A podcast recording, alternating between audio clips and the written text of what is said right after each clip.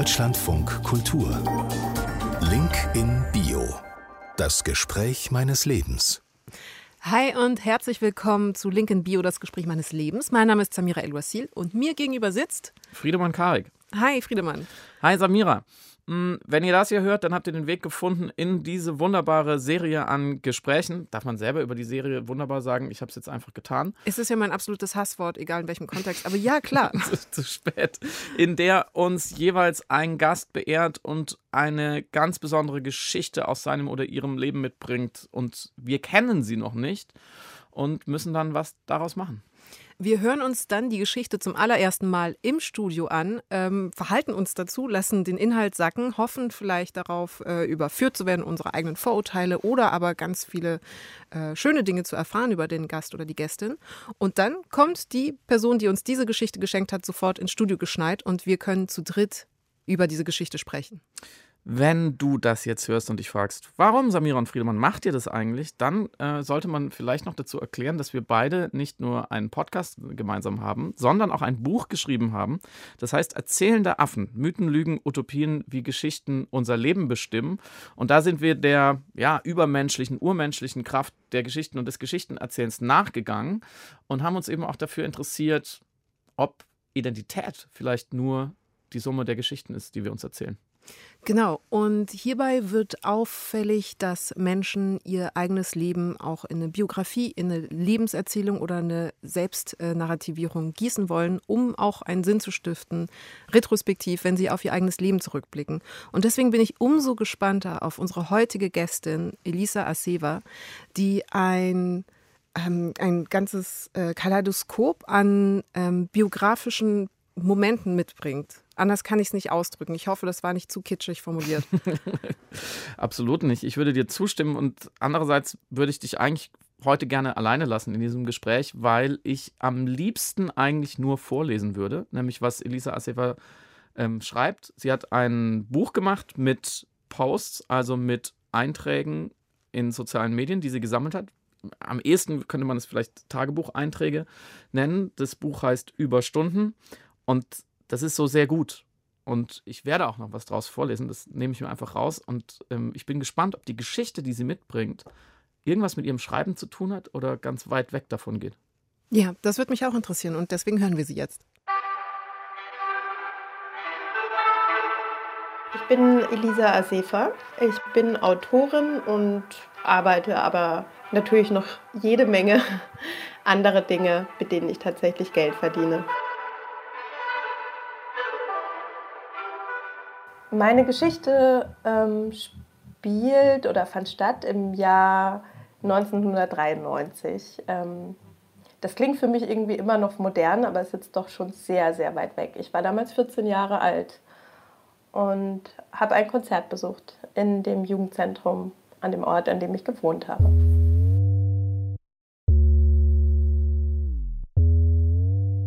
Meine Geschichte ist eine, die ich selbst lange nicht erinnert habe sondern an die ich letztens eigentlich erinnert wurde, weil mir eine Frage gestellt wurde. Warum ich eigentlich so spät erst begonnen hätte zu schreiben, erst irgendwann in den 30ern. Und ähm, ob es da nicht schon früher Versuche gegeben hätte oder vielleicht sogar ganz frühe. Und dann habe ich das erstmal ähm, verneint. Und dann ist mir eingefallen, dass das gar nicht stimmt. Dass ich mal ein, ein Heft besessen habe, in das ich kleine Gedichte geschrieben habe, und auch so erste kleine erzählende Schreibversuche, natürlich auch ähm, ganz große Liebeshymnen und Schwärmereien, weil ähm, das damals ein sehr starkes Thema für mich war. Ähm, ähm diese ersten Lieben und diese sehr starken Gefühle und das Einzige, wo ich mich damit so ganz vertrauensvoll hinwenden konnte oder auch mal alles so rauslassen, war eigentlich dieses Heft. Mit 14 eben war ich damals oft in, in einem Jugendzentrum, in dem ich viele lebenswichtige Sachen erlernt habe, wie zum Beispiel Kickern, Billard spielen und so weiter, Rauchen auch. Und genau, damals gab es da ziemlich viele Konzerte und ich habe da ein Konzert besucht, ein Punkkonzert. Ähm, Und ich bin aber an diesem Abend ausnahmsweise mal ein bisschen früher nach Hause. Ich war, glaube ich, ziemlich müde und erschöpft. Ich weiß nicht mehr, was, was war. Und habe meine Tasche in diesem Jugendzentrum vergessen. Ich habe das auch bemerkt, aber das war kein Drama, weil ich bin da sowieso fast täglich hin. Und am nächsten Tag ruft, ruft mich ein Freund an, ein sehr guter Freund. Diese Tasche wurde gefunden, leider nicht von ihm, sondern von anderen Leuten. Und ähm, in dieser Tasche war auch mein Heft. Aber plötzlich hatte es wohl jemand von dieser, von dieser Band in der Hand. Das waren alles so ein bisschen, bisschen so besonders coole Typen. Ähm, man war irgendwie Punk, aber man war nicht feministisch oder sonst irgendwie progressiv. Und so kam es, dass ähm, einer von denen plötzlich auf der Bühne stand und den Leuten, die noch da waren, meine Sachen vorgelesen hat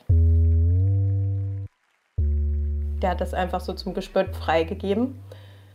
Das, das war auf jeden Fall ein sehr einschneidendes Erlebnis und es hat, äh, es hat mich einfach wahnsinnig beschämt. Es war ein sehr, sehr beschämendes Erlebnis, dass diese Texte, die ich noch nie irgendwem gezeigt habe, die auch noch gar keine feste Form hatten und was auch noch ganz viel von diesem Anvertrauen hatte. Also ich habe mich eigentlich so diesem Papier anvertraut mit Sachen, die die für mich schwer mit vermittelbar oder mitteilbar war, selbst in so engen Freundesbeziehungen.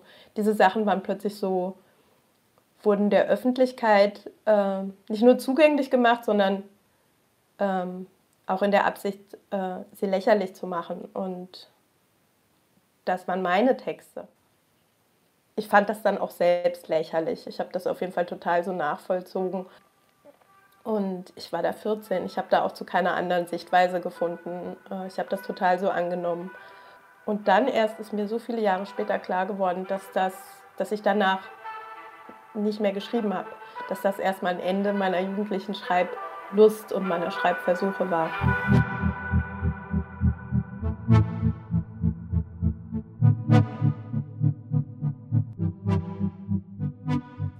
Wie fucking gemein können Menschen sein. Arschloch-Typ, dieser Punkband-Mann. Ich bin völlig. Ich bin fassungslos. Ich möchte eigentlich gar nicht mehr reden jetzt. Ich bin auch, ich bin einfach richtig entsetzt. Es ist ein ganz schlimmer, unangenehmer Schmerz, der da verursacht worden ist.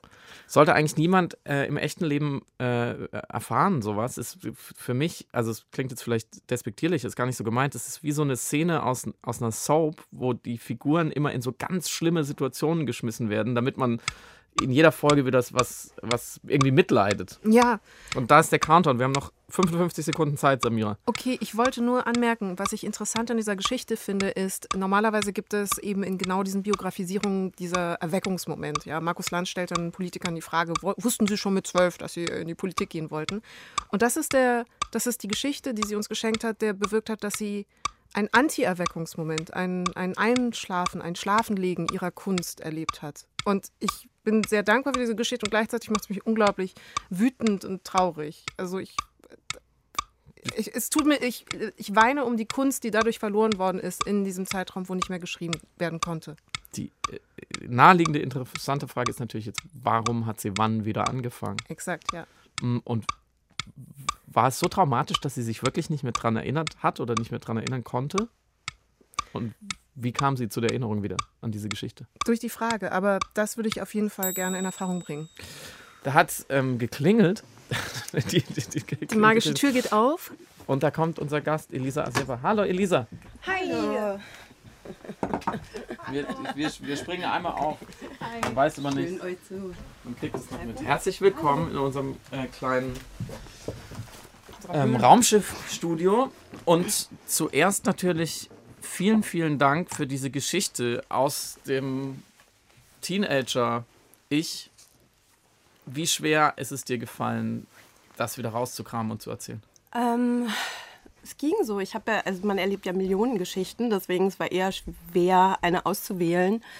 Und ähm, diese war sehr weit entfernt erstmal. Und ähm, ich bin erst nach so einigem Nachdenken drauf gekommen und ich glaube, weil so ein bisschen diese Soap-Situation, die du beschrieben hast, weil es so, so was Extremes hatte, äh, habe ich die dann genommen. Es war interessant, weil ich zuerst dachte, es wird der, wie in einer ähm, Teenie-Cinderella-Komödie, der Moment, wo er das Album in die Hand nimmt, das Heft in die Hand nimmt und dann daraus liest, aber anerkennt, affirmativ, lobend, großmachend. Und das ist so der Moment, wo dann plötzlich jemand sagt, ja, und sie hat das geschrieben und alle applaudieren und rasten aus und es ist Konfetti und er sagt, wow, wie alt bist du? 14? Willst du, willst du unsere Texte schreiben? So, das war meine innere Erwartungshaltung und dann ist es Demütigung, Spottlächerlichmachung ähm, und ich kann nur ahnen, wie damals der Schmerz, Schmerz gewesen sein muss, ähm, diese Demütigung. Aber wie hast du es heute nochmal empfunden, als du es dann erinnert hast, aufgrund der Frage? Hm. Ich glaube, ich habe es heute schmerzhafter erlebt als damals. Also das hat mich total beschämt damals, ne? das, das ist ganz klar. Und aber Teenager sind ja irgendwie anders. Ich habe das, das hat mich irgendwie einen Tag beschäftigt. Dann habe ich geguckt, ob das irgendjemand mitbekommen hat. Und als ich gemerkt habe, der, der Schaden ist begrenzt, habe ich das sofort wegsortiert und nie wieder dran gedacht. Ähm, und ich weiß nicht, ich glaube nicht, dass das so war, weil das so traumatisch war, sondern ich glaube so, das ist die Art und Weise, wie man, wie man in dem Alter, glaube ich, mit Schmerz umgeht. Man, man tut ihn einfach weg. Mhm. mhm. War, gelangte denn etwas von der Information, die da drin war, es ging ja auch um, natürlich um Liebe, an die richtige oder falsche Stelle und hat das was verursacht? Weil ich dachte nämlich am Anfang, die Geschichte geht dahin, dass dann der oder diejenige, da Person, die da gemeint ist, zufällig da ist und dann merkt, du bist unsterblich verliebt und dann. Nein, das Interessante ist, mit, damit ist eigentlich gar nichts passiert. Und das war so ein bisschen komisch, weil für mich war das natürlich ein total extremer Moment, ich war ja nicht dabei, aber als, als, als dieser Freund mir das erzählt hat, das war, also wie du vorhin gemeint hast, das hat wehgetan so beim, beim Erfahren, weil die Scham so groß war. Und gleichzeitig blieb dieser Moment aber irgendwie völlig, das blieb einfach diese komische kleine Geschichte, aus der auch nichts weiter passiert ist, außer äh, dass sie mir irgendwie was erzählt hat über mein Schreiben. Und dann bist du aber ja wieder zum Schreiben gekommen. Also du hast eine, eine kreative Pause eingelegt. Darf ich fragen, wie hast du dein Leben gestaltet in der Zeit? Was hast du in der Zwischenzeit gemacht, wo du dich nicht dem Schreiben zugewandt hast? Ähm, oh mein Gott, also wir sprechen jetzt über, ich glaube, mehr als 20 Jahre. Mhm. Ähm, und ich habe dazwischen ein ganzes Leben gelebt. Schule, Uni, mein Kind bekommen, ähm, Freundschaften geschlossen, andere Sachen sind zu Ende gegangen. Also da ist ein ganzes Leben passiert. Und äh, auch mit vielen. Und ich glaube, wo dann aber der Bogen zurückkam, äh, war vielleicht so ein bisschen bei dem Erleben von Scham. Und für mich ist das immer sehr verbunden mit dem Schreiben. Ähm, ich finde es irgendwie auch ein beschämender Vorgang, auch sich damit zu zeigen und sowas. Mhm. Klingt sehr rätselhaft. Nein, es ist eine Scheuheit, äh, kann ich total verstehen. Also man muss sich ja dann auch ein bisschen nackt machen mit dem, was man da präsentiert. Und das ist ja ein Teil von einem, wo man tatsächlich auch kuratieren möchte. Möchte man das mit anderen teilen? Möchte man das anderen zeigen? Deswegen kann ich das nachvollziehen. Du bist ja, ähm, also ich bin leider nur im Sachbuchbereich tätig, aber du, Friedemann, schreibst ja eben auch ähm, fiktionale Sachen. Hast du auch eine Scheuheit in Bezug auf deine Kunst? Ja, die, weiß ich nicht, die, die Sensibilität dafür hobelt man sich irgendwann so ein bisschen ab, habe ich das Gefühl. Also man, wie so ein, wie so Geschmacksnerven absterben, wenn man es lange genug ähm, draufhaut, dann ist diese Scham irgendwie weg. Aber ich wollte das, ich will überhaupt nicht über mich reden, auf gar keinen Fall, sondern ich weiß, das war eigentlich schon die perfekte Vorlage, um eine ganz kleine Stelle von dir vorzulesen, damit man versteht, ähm, worum es geht. Also wirklich nur ganz kurz, was ich vorher noch, weil sozusagen beim Durchblättern, was mir aufgefallen ist, äh, ein Eintrag von 25.05.2018 um 18 Uhr. Jetzt also so End-30er Sachen. Kaffee ohne Koffein, Genuss ohne Aufregung, Küssen ohne Fummeln, Kino ohne Gewalt und Zigaretten nur am Abend. Na, vielleicht trinke ich ein Glas Portwein später. Schämst du dich dann dafür, dich da so zu zeigen? Ähm, nein, also bei sowas, da würde ich mich vielleicht ein bisschen dafür schämen, dass es so, ich beschreibe oft so sehr kleine Sachen, mhm. kleine Petitessen, nur mal so ein Gedanke, ein Gefühl. Und ähm, im Prinzip versuche ich mir da nicht so viel draus zu machen, aber manchmal kommt natürlich schon der Gedanke, so sind diese kleinen Sachen überhaupt wert, dass man sie aufschreibt und so. Ich bin gegen so eine Art von Kritik und trotzdem, das kennt man ja vielleicht, mhm. die Gedanken kommen dann trotzdem irgendwann in einem selbst und ähm, das hat manchmal auch was Beschämendes. Aber ansonsten habe ich da nicht das Gefühl, mich damit zum Beispiel jetzt so wahnsinnig auszustellen. Mhm. Du hast eben ganz schön mich angeguckt, als ich gesagt habe, ich lese jetzt was vor. Ist es dir unrecht? Ähm, ja, also ich, für mich bleibt es immer noch so ein bisschen Thema. Ich schreibe ja auch teilweise sehr, es ist nicht autobiografisch. Ich glaube, heutzutage sagt man autofiktional. Es mhm. gibt, ich, äh, es hat überhaupt keinen Wahrheits- oder Authentizitätsanspruch und gleichzeitig hat das schon sehr viel mit mir zu tun. Und ich glaube, deswegen hat es immer noch sowas von äh, ertappt oder entdeckt werden oder irgendwie beobachtet werden. Und ich, ich kann mir vorstellen, dass das auch beim Lesen ähm, eine Rolle spielt, dass man wirklich das Gefühl hat, manchmal man ist sehr nah da an jemand dran oder wird sehr weit reingelassen. Unbedingt. Ich will, ich will noch einen Satz hinterher schieben, weil er mir so gut gefallen hat. 22.08.2018 um 22.24 Uhr. Nach diesem Leben werde ich Disney-Prinzessin oder fossile Energie. Ich habe laut gelacht im ICE. Findest du selber gut, was du machst? Also, das fand ich jetzt auch lustig, zum Beispiel. Ähm, aber ja, manche Sachen finde ich gut. Nee, nicht alles. Ich glaube, das ist einfach so, wenn man so ein Body of Work hat, irgendwie, ähm, der aus so vielen kleinen, großen, dieses Momenthafte eben hat, dann, dann find, findet man das nicht zu 100 Prozent gut oder ich jedenfalls nicht. Aber da kommen dann immer wieder so Sachen hervor, wo ich denke, gut, dass ich die aufgeschrieben habe. Und, ähm, und irgendwie funktioniert es auch nur in dieser, in dieser Balance. So, ähm, ich, ich glaube, ich hätte da jetzt auch nicht 100.000 Sternstunden rein, reinschreiben können oder so. Ist dann die äh, Unbehaglichkeit ähm, in Bezug auf das, was du machst, die du offenbar empfindest, manchmal das Schamhafte und Scheue, ist das dann eigentlich nicht sogar essentieller Teil deiner Arbeit? Also brauch, musst du einmal durch das Unbehagen, um produzieren zu können, was du produzierst? Mhm. Also ich glaube ja, ich habe ja nicht mit dem Schreiben angefangen, weil mhm. ich schreiben wollte, sondern mh, mm, es gab so einen Moment, wo ich aus einem persönlichen Anlass heraus plötzlich so das Gefühl hatte, ich, ich möchte jetzt meine Geschichten erzählen und ich und plötzlich gab es, glaube ich, auch eine Lust daran, mich damit zu zeigen. Und ich habe das am Anfang so ein bisschen scherzhaft Entschämung genannt. Und das ähm, und darauf haben Menschen reagiert. Ähm, ich schreibe ja bekanntlich auf Facebook und äh, äh, eher im Netz und deswegen gab es sofort eine Interaktion damit und das hat mich eigentlich erst so ein bisschen zum Schreiben hingeführt. Ich habe dann irgendwie gemerkt, darauf reagieren Menschen, die verbinden sich und auch mit der Art und Weise, wie ich das aufgeschrieben habe. Das hat mich eigentlich überhaupt erst wieder zum Schreiben gebracht. Du hast gerade einen Anlass erwähnt. Magst du ihn uns verraten? Ähm, also, schwierige Geschichte, aber ganz kurz, also ganz grob kann ich das auf jeden Fall äh, erzählen. Ähm, ich war damals in einer, äh, in der Psychotherapie. Ich habe eine Psychotherapie gemacht. Äh, das war eine, eine Gruppentherapie. Und da kam es zu einem Konflikt tatsächlich mit meinem Therapeuten, wo es sehr viel um die Art und Weise, wie auf meine Geschichte geblickt wird und ähm, ähm, wo das eine Rolle gespielt hat. Und dieser Therapeut hat mich irgendwann als fremd und fremd geblieben bezeichnet. Und ich glaube, das war sowas. Ähm, dann habe ich gemerkt, okay, ich möchte mir das irgendwie zurückholen, wie, mhm. wie, wie auf meine Geschichte geguckt wird. Es klingt jetzt wieder so dramatisch. Es war auch ein bisschen dramatisch. Ich finde es gar nicht mal dramatisch. Es ist eigentlich ja ein sehr natürlicher Wunsch, die Souveränität äh, irgendwie zu, ähm, zu, sich zurückzuholen oder auch sich seine eigene Geschichte anzueignen, auch selber zu Hause da sein zu dürfen, wo man gerade steht im Leben und vielleicht dieses Gefühl eben irgendwie bekommen möchte. Und nur zum Verständnis, er hat dich dann als fremd geblieben bezeichnet. Das war dann sein Label für dich und dein Leben.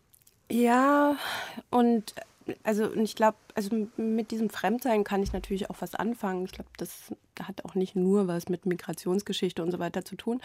Aber äh, er hat er, er hat das noch weiter ausgeführt. Er hat gesagt, und deswegen gelingt die Kommunikation nicht und bleibt bleibe ich dann auch immer unverständlich. Und ich glaube, dieses unverständlich, dass es plötzlich auf so eine sprachliche Ebene gegangen ist und dass ich und plötzlich hatte ich so diesen Wunsch, das zu widerlegen, glaube mhm. ich. Also das mhm. war ein sehr stark trotziges Gefühl, aus dem ich heraus äh, ich, ich das Schreiben begonnen habe. Und es hatte sehr wenig erstmal mit, mit, mit Literatur äh, oder so zu tun. Mein Selbstverständnis war das auch erstmal nicht. Und das hat sich dann entwickelt, nämlich in dem Moment, in dem Lust reinkam. Mhm. Das war ja das, was vorher nicht da war. Also es ging plötzlich weg von so einem äh, widerständigen Moment zu sowas, äh, was, was plötzlich, was mich so ein bisschen getragen hat und was Spaß gemacht hat auch. Das ist interessant, weil diese Frage, wer hat eigentlich die Hoheit über meine Erzählung, wer darf eigentlich meine Geschichte erzählen und wo, die beschäftigt uns ja seit ein paar Jahren, äh, zum Glück auch an vielen Stellen sehr stark im Diskurs. Wer hat welche SprecherInnenpositionen und warum? Hm, hast du das Gefühl, dass dieser, wenn man so sagen kann, emanzipative Schritt, deine Geschichte zu nehmen, zu erzählen und auch öffentlich zu machen und auch die Rückmeldungen irgendwie zu spüren und auch auszuhalten, ist es geglückt? Fühlst du dich heute deutlich mächtiger als damals? Mm, nein, ich fühle mich nicht mächtiger, überhaupt nicht. Ähm, aber ich fühle mich selbstverständlicher. Äh, also mm, die Buchveröffentlichung zum Beispiel, das habe ich ein bisschen unterschätzt. Ich habe die nicht, fand das nicht so wichtig. Das, ich habe gemerkt, dass das für ein Außen sehr wichtig ist. Äh, plötzlich war ich dann Autorin und Schriftstellerin. So, das hat sich verändert mit der Buchveröffentlichung. Für mich selbst war das nicht wichtig. Ich dachte, vielleicht lässt sich damit Geld verdienen. Dann habe ich gemerkt, nein, es lässt sich damit kein Geld verdienen. und, ähm, ähm, und jetzt merke ich aber, ein Buch, das ist ein bisschen wie so ein, wie so ein Baustein und da steht man dann drauf. Das gibt es dann einfach. Und ähm, dadurch gibt es, glaube ich, ein bisschen so eine Selbstverständlichkeit oder eine Selbstbehauptung, die vielleicht schon geglückt ist. Ja. Aber mächtig, mächtig ist, glaube ich, noch ganz woanders. Mm, in diesem Schritt, in dieser Professionalisierung, also deiner Selbstübersetzung, die ja dann im Buch quasi sich dann manifestiert, wie wichtig ist doch auch ein ökonomischer Aspekt für die Freiheit deiner Kunst? Also wie sehr hast du das Gefühl, unter Druck gesetzt zu werden, sobald es irgendwie darum geht, eben auch ähm, ökonomische Faktoren damit reinzurechnen oder zu denken? Es gibt eine Beziehung natürlich und ich bin mir immer nicht so ganz klar. Ich versuche sehr stark zu trennen zwischen ähm, der Art und Weise und dem Ort, wie und wo ich schreibe und, und für wen und dann äh, zu dem Punkt, ähm, und hier geht es um eine ökonomische Umsetzung und um Arbeiten mit einer Öffentlichkeit. Das ist ein bisschen schwierig, weil ganz so sauber getrennt ist es natürlich gar nicht. Und trotzdem habe ich gemerkt, äh, wenn das zu nah beieinander liegt, dann verliere ich meine Lust einfach auch und dann macht das keinen Spaß. Mhm. Und ich glaube, dann diese, diese, diese Empfindlichkeit, die das Schreiben eben hat, nämlich solche Sachen wie Scham oder, oder, oder äh, Angst und, und eben auch sehr positive, schöne Gefühle, ähm, zu berühren, das, das kann schnell beschädigt werden. Und ähm, ich glaube, es ist, ich glaube, diese Frage stellt sich so ein bisschen allen, die irgendwie eine Form von Kunst machen und damit in die Öffentlichkeit gehen, wie sehr, wie sehr sie das an sich heranlassen wollen mhm. und wie stark sie das bestimmen darf. Es ist mhm. schwierig. Mhm. Ich weiß nicht, ob das die Antwort war, aber. Ähm Doch, für mich war es die Antwort, aber es, äh, ich fühle mich so ein bisschen Ertappt? Nicht ertappt, aber ja, das ist eine sehr wichtige Frage, die sich, glaube ich, sehr viele Leute, inklusive mir, auch manchmal zu wenig vielleicht stellen, sondern mhm. so im Sinne einer, einer, ja, wenn man will, Selbstausbeutung oder Selbstverwertung einfach ein Ding nach dem anderen liefern und Rechnung schreiben und davon leben und nicht mehr reflektieren, was was macht es mit der Kunst? Kann ja auch was Gutes machen, aber es kann vielleicht auch was Schlechtes machen. Und ich hing gerade nochmal dem, dem Wort mächtig hinterher, weil jetzt sage ich mein absolutes Hasswort. Es muss leider sein. Ich finde schon, dass du, ähm, dass das, was du machst, sehr sprachmächtig ist, mh, mm, weil es es ist nie schwer, es fühlt sich nie bemüht an, aber es macht ganz viel mit mir. Und ich finde, das gelingt nicht so vielen. Und ich könnte mir schon vorstellen, dass in den letzten zwei, drei Jahren vielleicht auch mal jemand bei dir angeklopft hat mit einem größeren Buchvertrag oder das könnte noch passieren oder dass Leute zu dir gesagt haben, hey, kapitalisier das doch besser, schreib doch einen Roman, weißt du, so diese, diese Standardsachen oder schreib deine Geschichte auf. Hm, gab es die Momente und du hast abgelehnt? Ja, die gab es also gar nicht so sehr nach der Veröffentlichung äh, des Buches, sondern eher so ein bisschen davor. Ähm, ja, da müsste man jetzt ein größeres Gespräch über den Literaturbetrieb und Unbedingt. was, aber vielleicht nicht jetzt. Und ähm, das gab es schon. Zum Beispiel waren dann alle so, ich beschreibe ja auch in dem Buch ein bisschen was von meinem Aufwachsen und ich bin im Kinderheim teilweise aufgewachsen und so. Und dann gab es dann eben ganz klare so Vorstellungen von, schreib doch diese Geschichte auf und die Migrationsgeschichte und das mit dem Kinderheim und so. Mhm. Und da war mir, also das war völlig klar, dass ich das auf keinen Fall mache. Ähm, und vor allem nicht so. Warum nicht? Mm, weil, weil mir das sehr wertvoll ist und weil ich das Gefühl habe, ähm, dass ich daraus wahrscheinlich sowieso immer schöpfe, aber das allein schon die Aufforderung war ehrlich gesagt schon sowas, wo ich gemerkt habe, äh, auf keinen Fall. Und wenn ich das jemals mache, dann mache ich das so, wie ich das möchte und unter meinen Bedingungen und dann auch irgendwie für mich. Aber das, äh, dafür ist es, dafür ist es zu grundlegend für alles, was mich ausmacht, glaube ich. Mhm. Das meine ich, das kommt zu nah. Und mm, und ansonsten gab es dann schon auch immer mal so andere Vorschläge und ich bin da ja eigentlich für total viel offen, weil ähm, ich fände das ja eigentlich gut, auch, äh, auch mal Geld zu verdienen. Aber, ähm, aber die Vorstellungen sind immer sehr schablonenhaft. Da schreibt jetzt die schwarze äh, Migrantin zum Beispiel und dann muss man das bedienen und so weiter. Oder dann sollte ich jetzt irgendwas Feministisches rausziehen. Ich, ich mag sowas nicht. Also schreiben mit Auftrag ähm, was sich jetzt nicht auf eine Form und auf ein Format bezieht, sondern wirklich auf Inhalte, das halte ich schon irgendwie für indiskutabel. Mhm, du hast gerade gesagt, dass du, ähm, ich verstehe übrigens so gut, äh, dass man diese Aufforderung, irgendwie seine eigene Biografie jetzt unbedingt in Buchform zu pressen, erstmal ablehnt, weil es ja auch darum geht, einen inneren Kern zu schützen vor so einer ganz seltsamen ähm, weiß ich nicht, so kitschigen Ausbeutungsmaschinerie. Aber ähm, du hast dann aber den Satz gesagt, du schöpfst in deiner Arbeit ohnehin daraus. Das heißt, du musst es gar nicht so großartig exponieren, sondern wie sieht das konkret aus? Also wie beeinflusst das schlussendlich deinen dein Prozess, deinen Schaffensprozess?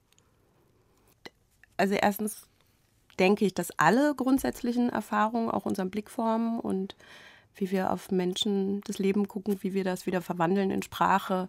Ähm, das lässt sich ja nicht trennen von, von, von unseren persönlichen grundlegenden Erfahrungen. Und zum Beispiel einfach mit 200 anderen Kindern aufgewachsen zu sein, macht, glaube ich, ein sehr, oder was heißt hier ein sehr, es macht irgendwo einen anderen Blick äh, auch auf Zusammensein und Familie zum Beispiel oder menschliche Beziehungen. Und ähm, und natürlich auch dieses, als schwarze Person in den 80er Jahren in Süddeutschland aufzuwachsen, war auf jeden Fall eine starke Vereinzelungserfahrung. Natürlich ist das überall drin und gleichzeitig geht es mir nicht um diese eine Geschichte. Es geht mir schon dann auch darum, wie kommt man dann aber auch wieder, wie verwandelt man das auch wieder zu allgemeinen Erfahrungen, die zu einspricht, weil ich glaube, das muss irgendwie auch drin sein in Literatur. Ich will nicht einfach immer nur das Besondere erzählen und das, was auch gerade so ein bisschen, für was sich der deutsche Durchschnittsbürger vielleicht jetzt mhm. gerade auch mal interessiert und in fünf Jahren ist es wieder irgendwas anderes, das interessiert mich nicht. Und das, das ist auch eine Rolle, wo ich so das Gefühl habe, ähm, das ist gut, das zurückzuweisen, äh, weil einem das auch falsche Informationen über sich selbst und über sein Schreiben gibt. Und äh, sollte man nicht, oder ich möchte das nicht annehmen. Kannst und magst du hm, näher beschreiben, wie diese Zeit im Kinderheim, was es genau für dich bedeutet hat und bis heute bedeutet? Ähm, also es waren einfach meine ersten Lebensjahre. Ich weiß nicht, ich glaube alle, die sich so ein bisschen ähm, erinnern an Kindheit und an die ganz, ganz frühe Kindheit, an die man sich kaum mehr erinnern kann, dann hat man ja eine Vorstellung ungefähr, wie zentral das im eigenen Leben ist. Für mich ist es natürlich sehr zentral. Das war auch ein Ort, den ich später ähm, immer wieder besucht habe, bis so ähm, zu den Anfängen meiner Jugendzeit, mhm. ungefähr dem Zeitpunkt, äh, den ich in der Geschichte so beschreibe. Da ging das natürlich los, dass, dass ich mich davon losgelöst habe. Aber ähm, das war mein Zuhause, das war meine Familie die Nonne, mit der ich da, äh, bei der ich aufgewachsen bin, das war auch meine erste Ziehmutter neben meiner Mutter, die ich aber viel seltener gesehen habe. Mhm. Mm, du hattest auch eine Wahloma, wenn ich das so formulieren kann. Ähm, die dich an die Literatur gebracht hat oder die dich auch ähm, gefördert hat, indem sie dich vielleicht intellektuell herausgefordert hat.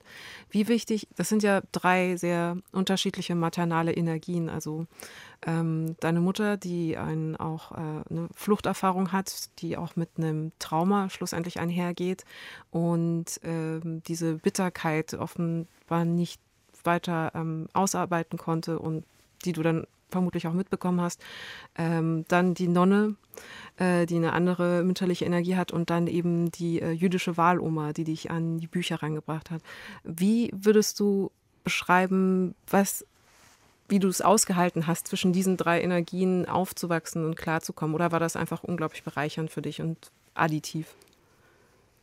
Ähm, das war sehr schwierig äh, und es hat eine Weile gedauert, bis ich das, äh, weil natürlich ist es auch bereichernd, aber es hat eine Weile gedauert, bis ich, äh, bis ich äh, daraus auch schöpfen konnte, glaube ich, äh, weil ähm, das stimmt, das sind drei sehr starke Persönlichkeiten gewesen, die mich auch sehr stark geprägt haben.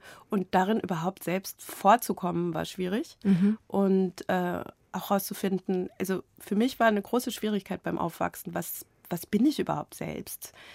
Ich habe das Gefühl, ich finde es auch schön, dass du Energien gesagt hast, ich habe wirklich das Gefühl, ich, durch mich sind immer diese Energien durchgeflossen und ich konnte das nicht mehr, ich konnte das nicht mehr genau ähm, ich konnte das nicht abgrenzen von dem, was ich vielleicht selbst sein könnte. Mhm.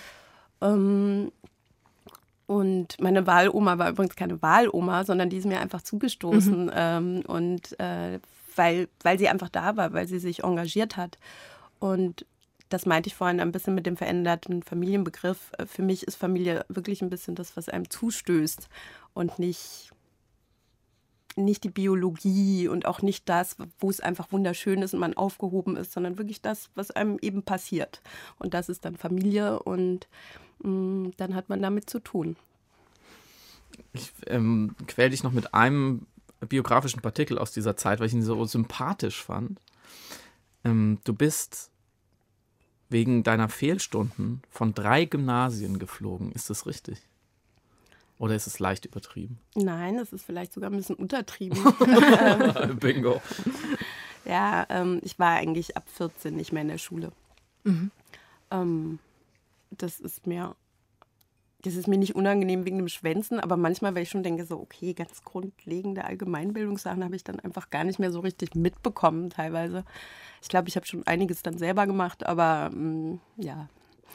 Ähm, aber du hattest einfach keinen Bock hinzugehen oder gab es eine tiefere Problematik? Also ich hatte wirklich keinen Bock und das hat schon was mit diesem Fremdsein zu tun, dass mein Therapeut da so als Urteil äh, über mich äh, hat fallen lassen. Ähm, aber gleichzeitig, ich, ich war einfach eine sehr belastete Jugendliche, sehr ungehalten auch und da in diesem Süd badischen Raum, äh, also die wussten alle überhaupt nichts, da hat sich keiner Gedanken gemacht darüber.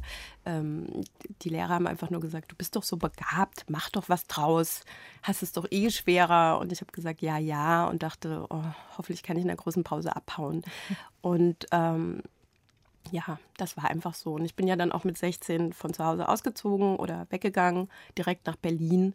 Und ich habe viele Jahre später mein Abitur selber äh, nachgeholt, ähm, auf einer Schule, auf der Schwänzen gar kein Problem war, sondern so ein bisschen mit inbegriffen. Und so hat das funktioniert. Friedemann. Samira. Wie, wie, wie zufrieden sind wir gerade?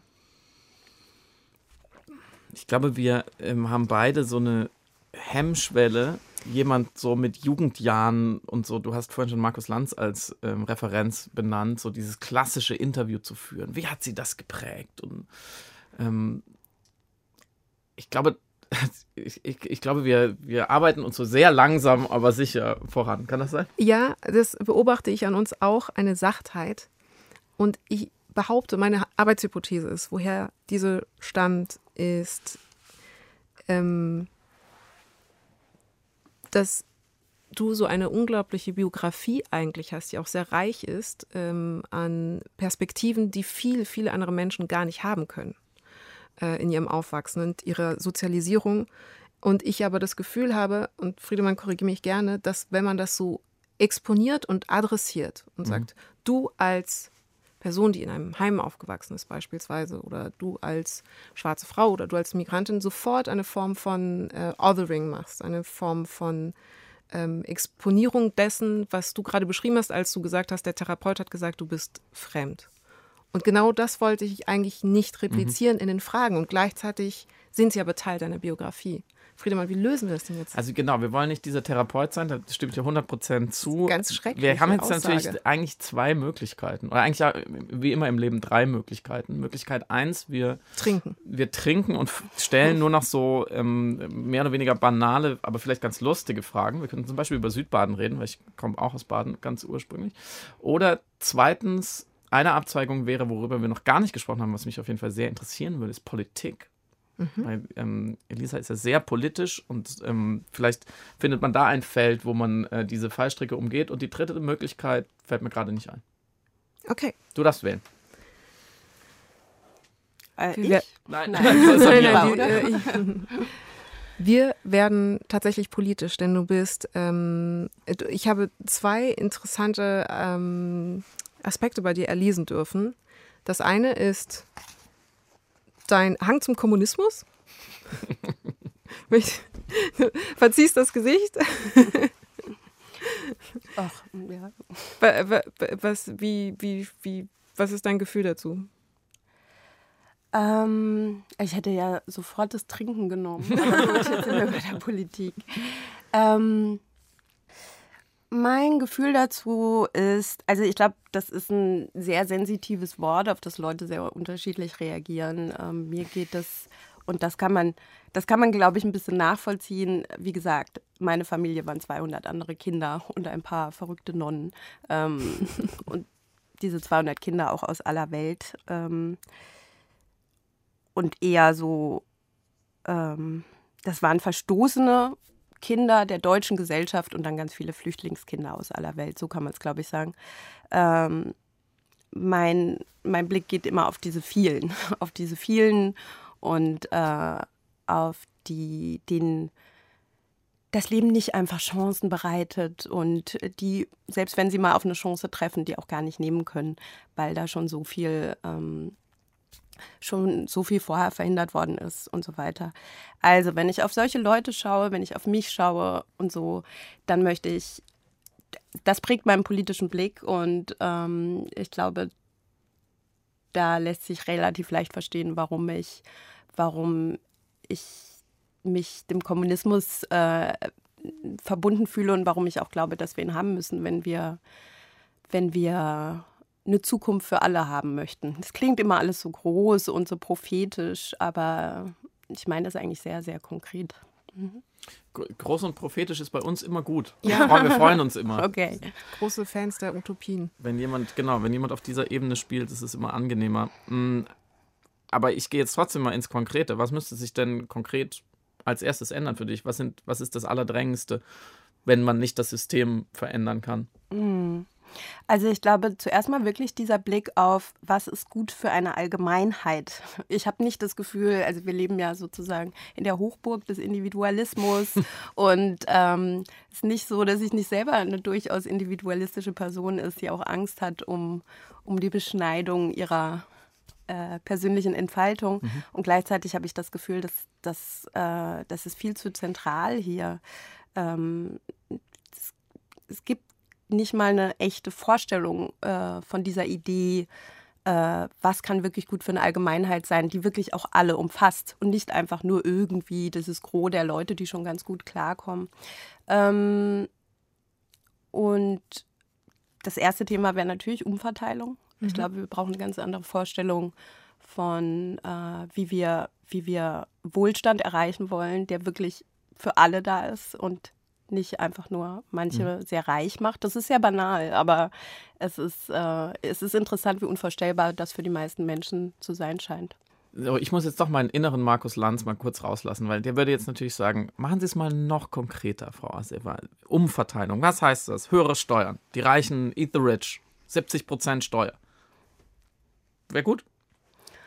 Ach so, für mich heißt das äh, tatsächlich, dass dass wir überhaupt ganz neu über Arbeit, ich glaube, Arbeit müsste ganz neu äh, strukturiert werden. Wenn ich Kommunismus sage, meine ich eigentlich schon wirklich Kommunismus und gar nicht, wir machen so ein paar Reformchen hier oder mhm. da.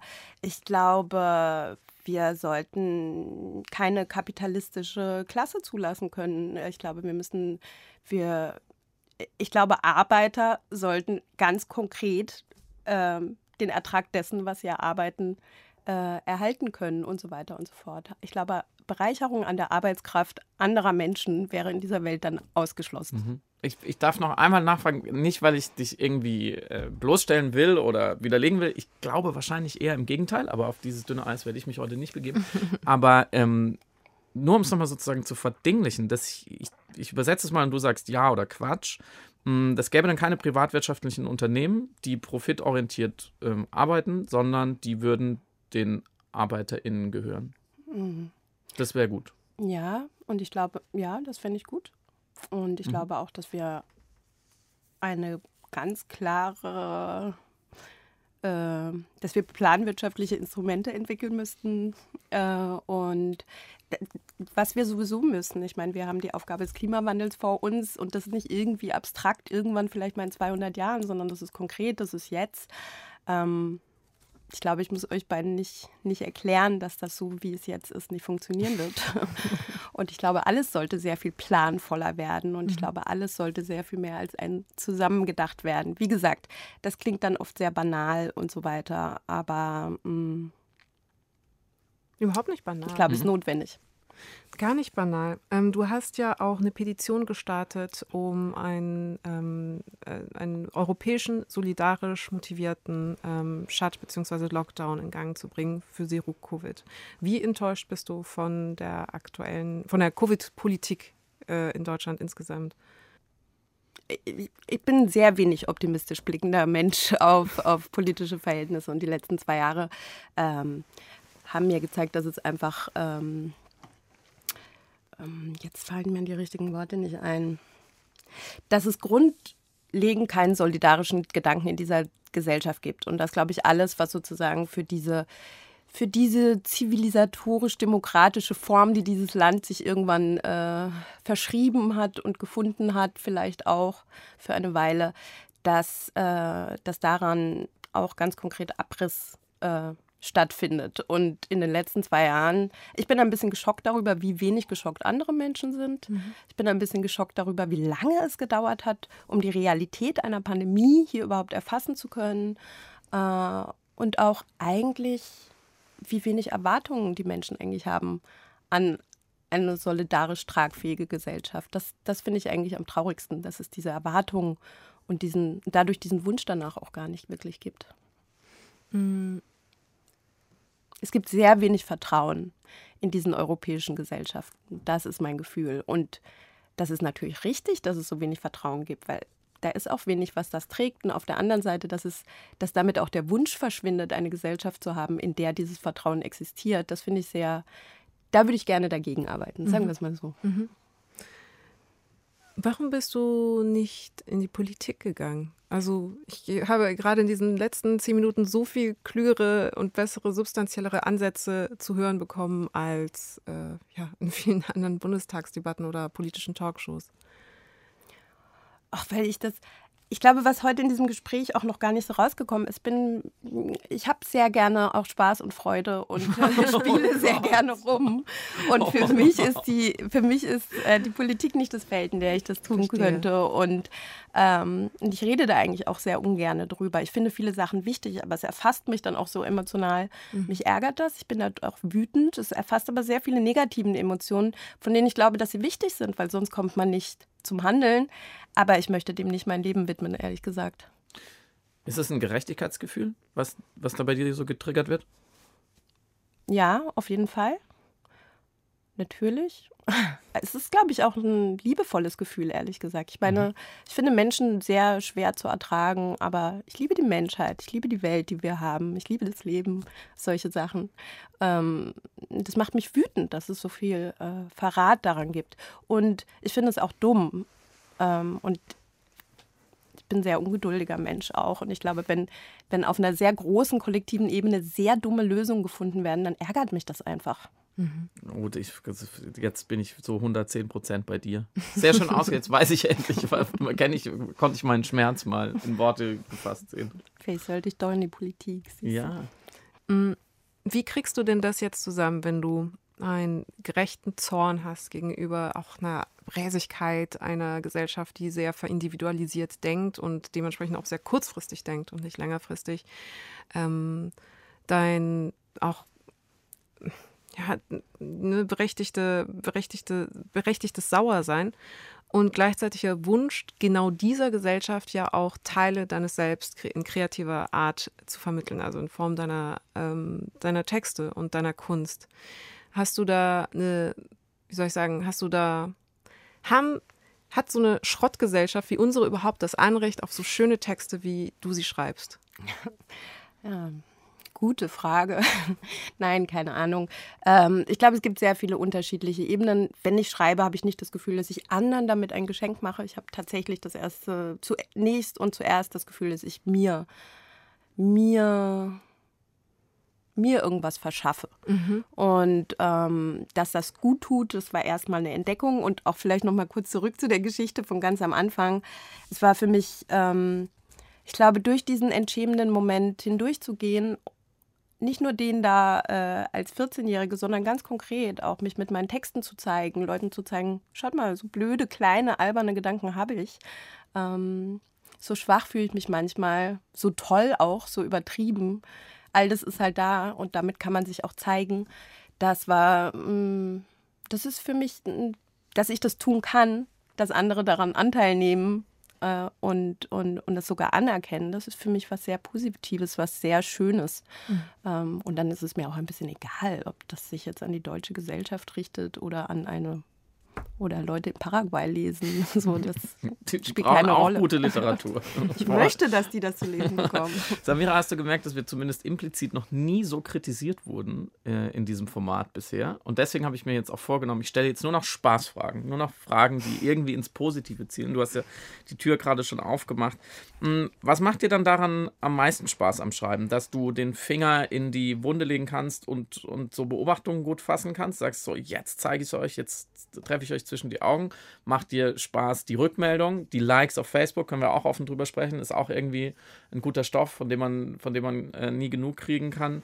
Ist es eher so der reinigende Therapieeffekt, um es mal klischeehaft auszudrücken? Was ist so, wo ist der Honig für dich drin? Um, alles eigentlich. Ähm, du hast es schon echt gut zusammengefasst. Ähm Jetzt werden wir gelobt. das hat sie umgeschaltet. Sehr gut, Friedemann, sehr gut. Zuckerbrot und Peitsche. Ja. Ich, ähm, ich mag daran total, einmal zeigen zu können, was ich sehe. Und mich interessiert auch immer, was andere sehen. Ich habe aber das Gefühl, wir reden eigentlich sehr wenig darüber. Wir sagen so Baum. Wir sagen aber nicht, wie wir ihn sehen. Mhm. Und mich macht es irgendwie sehr glücklich, das teilen zu können ich war sehr erstaunt, dass Leute teilweise das Gefühl haben, es ist ein besonderer, es ist ein eigener Blick. Das war so eine Mischung aus, mm, ja, klingt auch ein bisschen scheiße, klingt aber auch ein bisschen gut. Ähm, aber das macht mir auf jeden Fall Spaß und darin zu einer Verbindung zu kommen. Dann macht mir, es macht mir auch Spaß, irgendwie manchmal so böse oder auch sehr süßliche und schöne Gedanken sagen zu können, für die es keinen Platz gibt im, im Alltag oder sonst oder womit man sich auch schnell lächerlich macht. In so einem Post kann man das mal machen. Und mh, mm, ich fand sehr interessant, dass vor allem darauf Leute oft stark reagieren. Und das ist für mich ein schönes, es ist wie ein kleiner Gewinn, dass ich dachte so, ja, geht doch. Und Likes finde ich auch super. Klar, wer nicht. Mm, like dieses Format, wenn ihr könnt, wenn ihr es gerade hört. Ich ich, ich darf noch einen vorlesen, weil der gerade so gut passt. Dann halte ich auch die Klappe. 26.09.2018, 19 Uhr. Verwirrend, die Post-Subculture-Gegenwart. Hipster sehen aus wie Antifas, Nazis wie Wavepunks, Antifas wie Nazis, RB-Queens wie Goths und Radical Femmes wie Ulf Poschardt. Nur ich immer mehr wie meine Mutter. Ich, ich finde es ich sensationell. Ich bin ein bisschen, ich muss sagen, neidisch auf deine gute Beobachtungsgabe das ist natürlich die schlimmste Psychologenfrage. Woher hast du diese gute Beobachtungsgabe? Wie kommt es, dass du so genau diese Details siehst, die offensichtlich andere nicht auf eine Art sehen, als dass sie erst feststellen, wie interessant das ist, wenn du sie mit Hilfe dieses Textes, mit Hilfe eines Textes überhaupt darauf bringst? Also, mm, ich weiß nicht mal, ob ich eine gute Beobachtungsgabe habe, aber ich habe natürlich meine eigene. Ich glaube, alle beobachten auch. Ähm, und naja, also wie gesagt, auch mit diesem Kinderheim und mit meinen, mit meinen drei Müttern da, ähm, man musste auch höllisch aufpassen. Es war anstrengend, ne? Und man musste gucken, wie läuft das hier gerade, wie ist die Situation. Es gab ja, es war ähm, einfach eine sehr verwirrende, sehr lebendige und sehr verwirrendes Aufwachsen, glaube ich. Und ähm, ich glaube, man musste irgendwie stark beobachten, starken Empfinden für Menschen haben, um da, um sich da halbwegs gut durchzunavigieren. Und ähm, das habe ich dann halt gemacht. Ich habe noch eine äh, schlimme Psychologenfrage, um, um, dich, um Ja, dich zu unterstützen. Danke, Mm, Friedemann. Rückblickend von heute, jetzt, wo du mit diesem Schreiben rausgehst, äh, auch auf Facebook, was jetzt auch nicht unbedingt immer die netteste Arena ist und das dir so viel gibt und du stabil bist darin, mh, würdest du dich gerne zurück Zeitreisen an diesen Abend, damals als du 14 warst, und hören, was die Leute zu deinen Texten damals gesagt haben? Wärst du jetzt stark genug, in diese Scham absichtlich reinzugehen und zu sagen, eigentlich hat es mich auch interessiert? Also ich würde auf jeden Fall gerne die Zeitreise machen. ich hätte eigentlich, nee, ich, es interessiert mich überhaupt nicht, was die gesagt haben. Es war ein ganz roher äh, Laden und ähm, also das war wirklich ganz billig. Die haben sich einfach nur totgelacht, dass so eine 14-Jährige so abschmerzt, äh, weil sie irgendwie verknallt ist. Das hätte mich nicht interessiert, aber ich glaube so, ähm, ich hätte so meinem früheren Ich auf jeden Fall so ein bisschen... Ähm, so ein bisschen Selbstbewusstsein äh, verschafft und gesagt, mach das doch einfach mal weiter. Die haben nichts zu sagen, die sind egal. Aber gut. Siehst du, das habe ich mich nicht getraut zu fragen. Was würdest du deinem 14-jährigen Ich von damals sagen? Aber danke, dass du die Frage beantwortet hast. Immer eine gute Frage, finde ich. Oh Gott, ja. Okay, und deswegen jetzt die koketteste Frage, die jemals in diesem Podcast gestellt worden ist. Wenn du jetzt zu diesem, zu dieser verstörenden Veranstaltung, bei der du äh, gestern warst, einen Post verfassen müsstest, was wäre eine Beobachtung, die du unterbringen würdest? Ich hätte, glaube ich, keine große Message, außer dass äh, Scham und Beschämung immer etwas trifft, was, was sehr. Äh, also, wenn wir das erleben, dann, dann lohnt es sich genau da was zu retten und genau da nochmal stärker hinzugehen. Das ist sehr wichtig, glaube ich. Oft ist es so, dass wir dann, wie ich es ja auch gemacht habe, dass wir das dann vermeiden. Und ich glaube, eigentlich liegt da meistens der Schatz begraben. Elisa, Samira, jetzt haben wir versucht, das Gespräch deines Lebens zu führen. Elisa, ist uns das gelungen? Ich stelle die Frage euch beiden. Stille immer gut im Podcast. Die müssen wir Wir aushalten. denken, ja, wir denken beide nach, was ähm, Was fehlt noch? Ich fand, es war ein schönes Gespräch. Du hast dich ja schon beschwert, das war so ein bisschen, wir haben dich so ein bisschen spaßfeindlich gezeichnet. Das haben wir versucht einzufangen. Was noch? Ich habe mich nicht bei euch beschwert. Es stimmt ja auch, dass äh, darüber, ich schreibe ja auch oft über so ein bisschen schmerzhaftere Sachen und so. Und es war wirklich auch eine Selbstkritik. Es hat mir gefallen, dass dieses Gespräch jetzt auch diese Wendung so ein bisschen genommen hat. Ich fand es sehr schön, mit euch zu sprechen. Und ich meine, es wäre bestimmt alles viel peinlicher, wenn wir jetzt 14, 15 wären. Aber vielleicht wäre es auch ein bisschen lockerer. das ist ja immer so. Dieses Heft hätte ich sehr gerne gelesen und ich hätte es mit Liebe kommentiert. Auf jeden Fall. Das war Link in Bio mit Friedemann Karik, Samira El-Wasil und unserer fantastischen Gästin Elisa Asefa. Dankeschön. Danke für diese Einladung. Vielen Dank dir.